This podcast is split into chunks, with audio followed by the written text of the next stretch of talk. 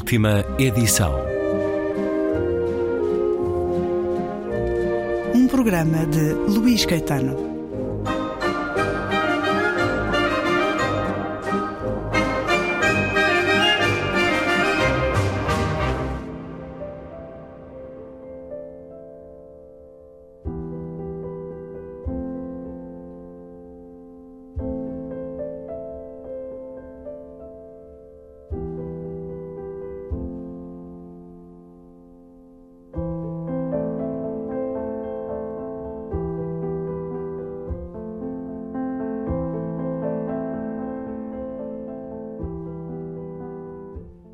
A buganvília é o único ser quase vegetal que eu conheço que não respeita nada.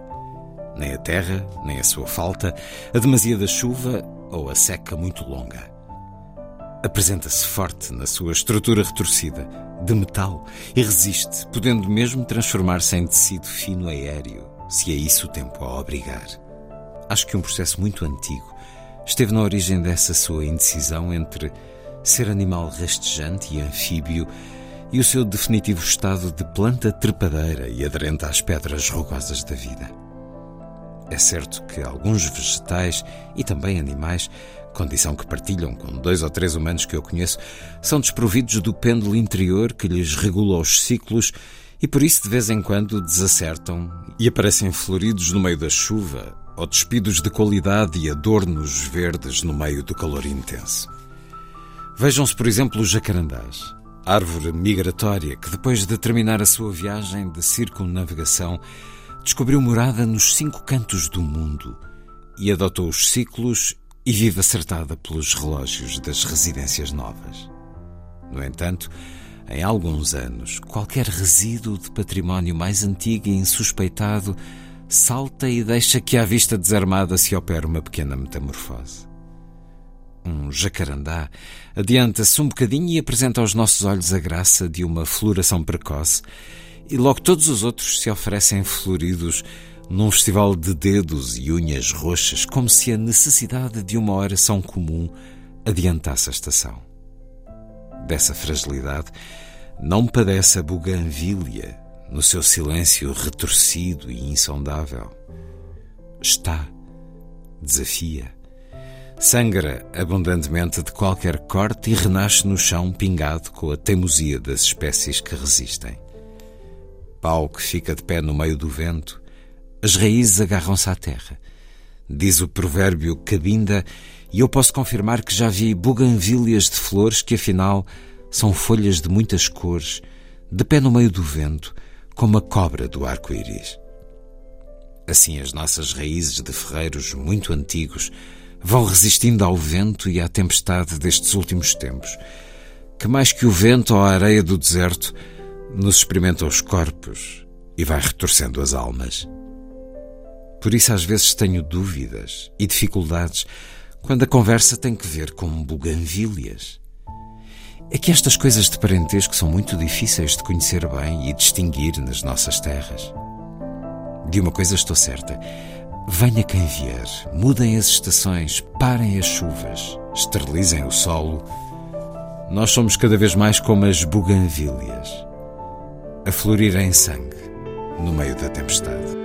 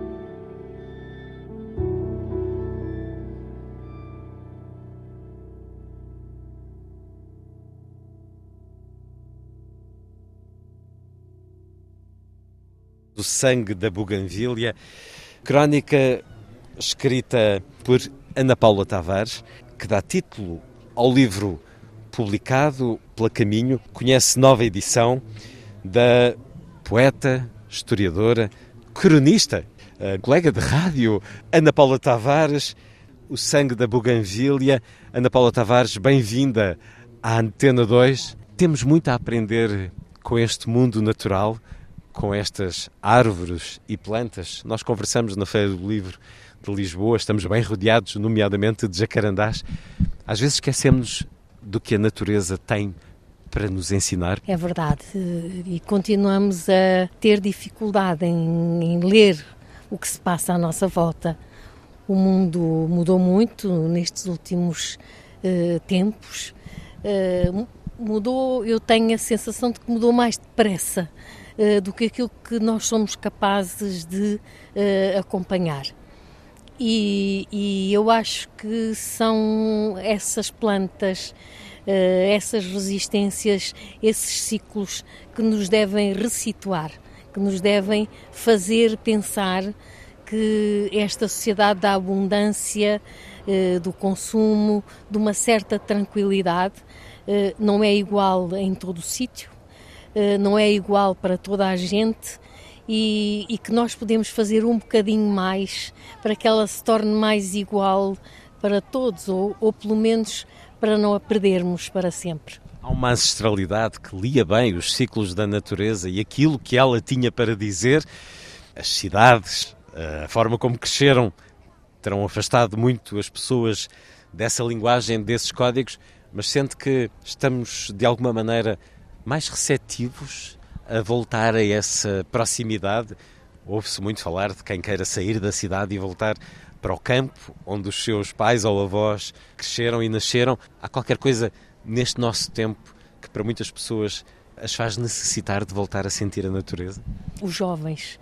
Vejo que em muitos deles existe essa vontade de regressar eh, a qualquer outro sítio onde a vida seja mais tranquila, menos apressada que esta vida da cidade, menos impossível do que a vida da cidade.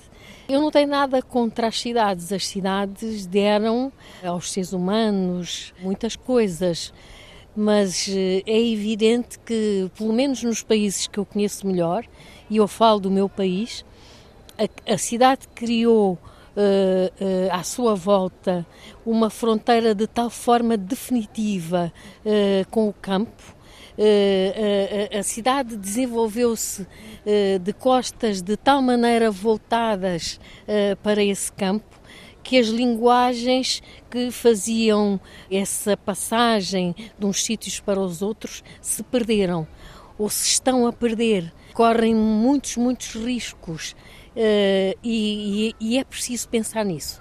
É preciso voltar a, a destruir os muros que foram eh, construídos à volta dessas mesmas cidades.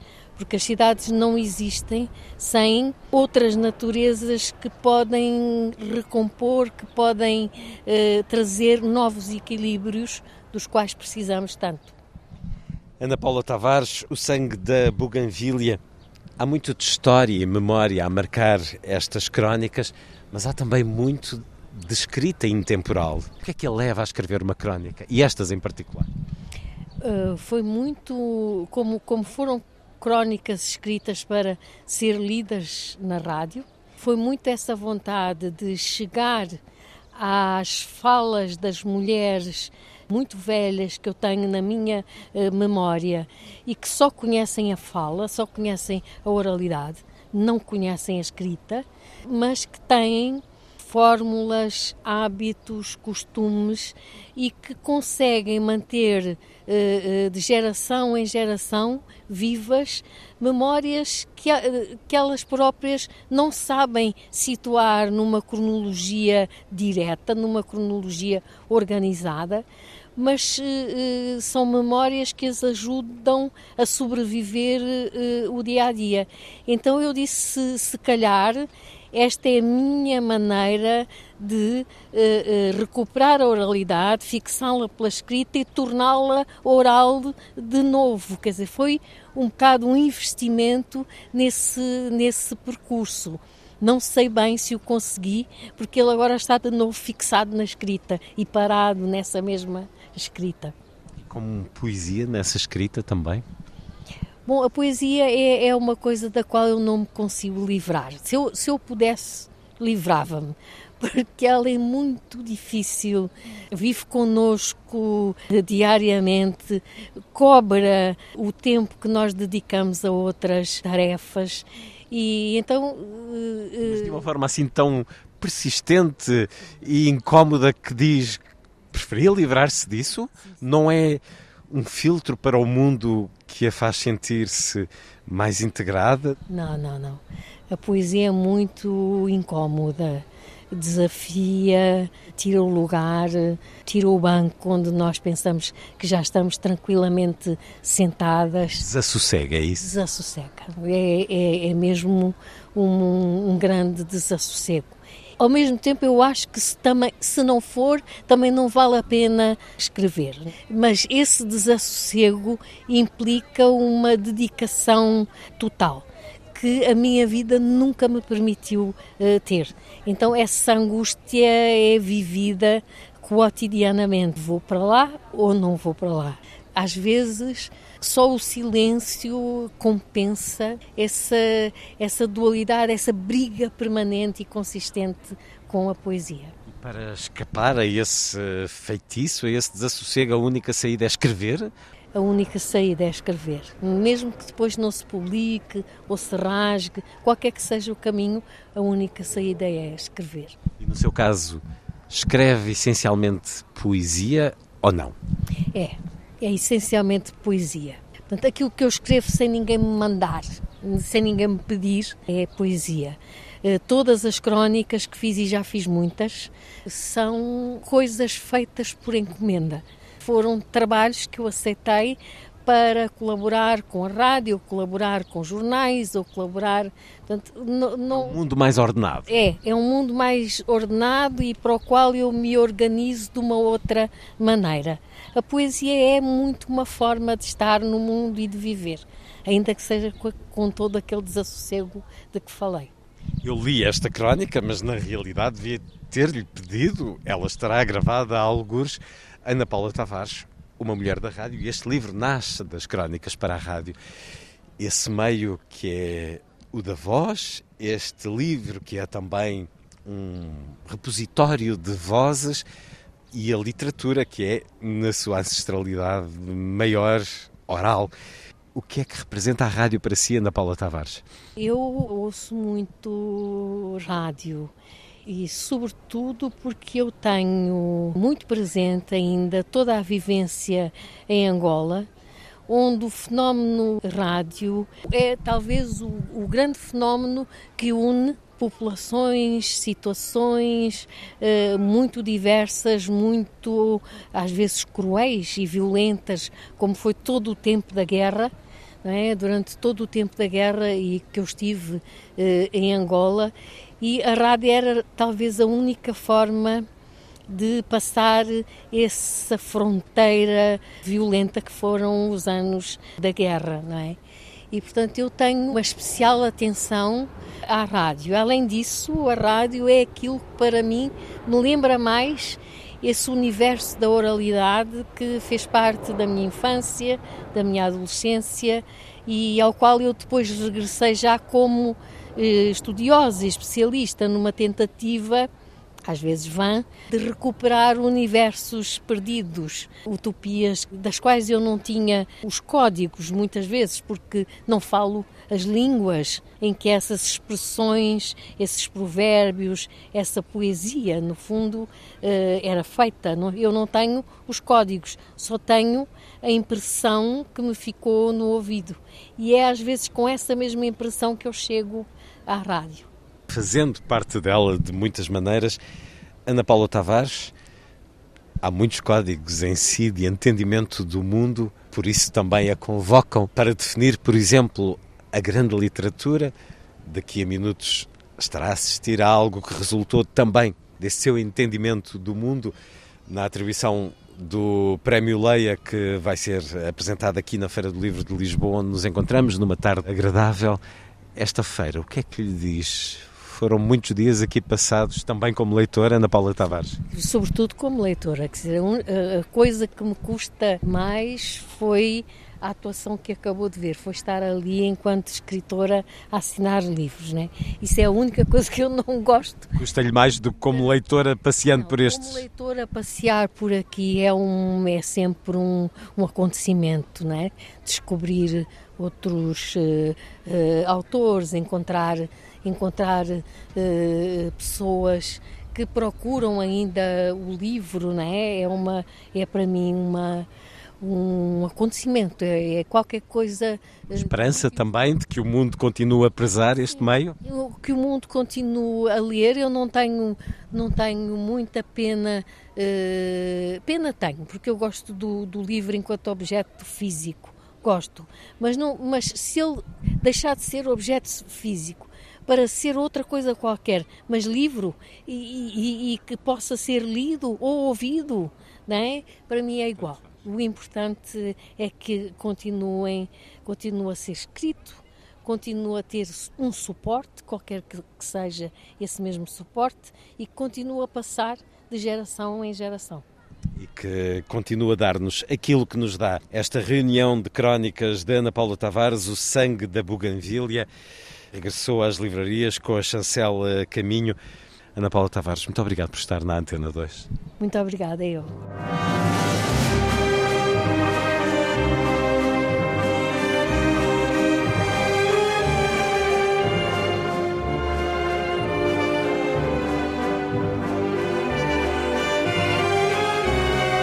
Última edição.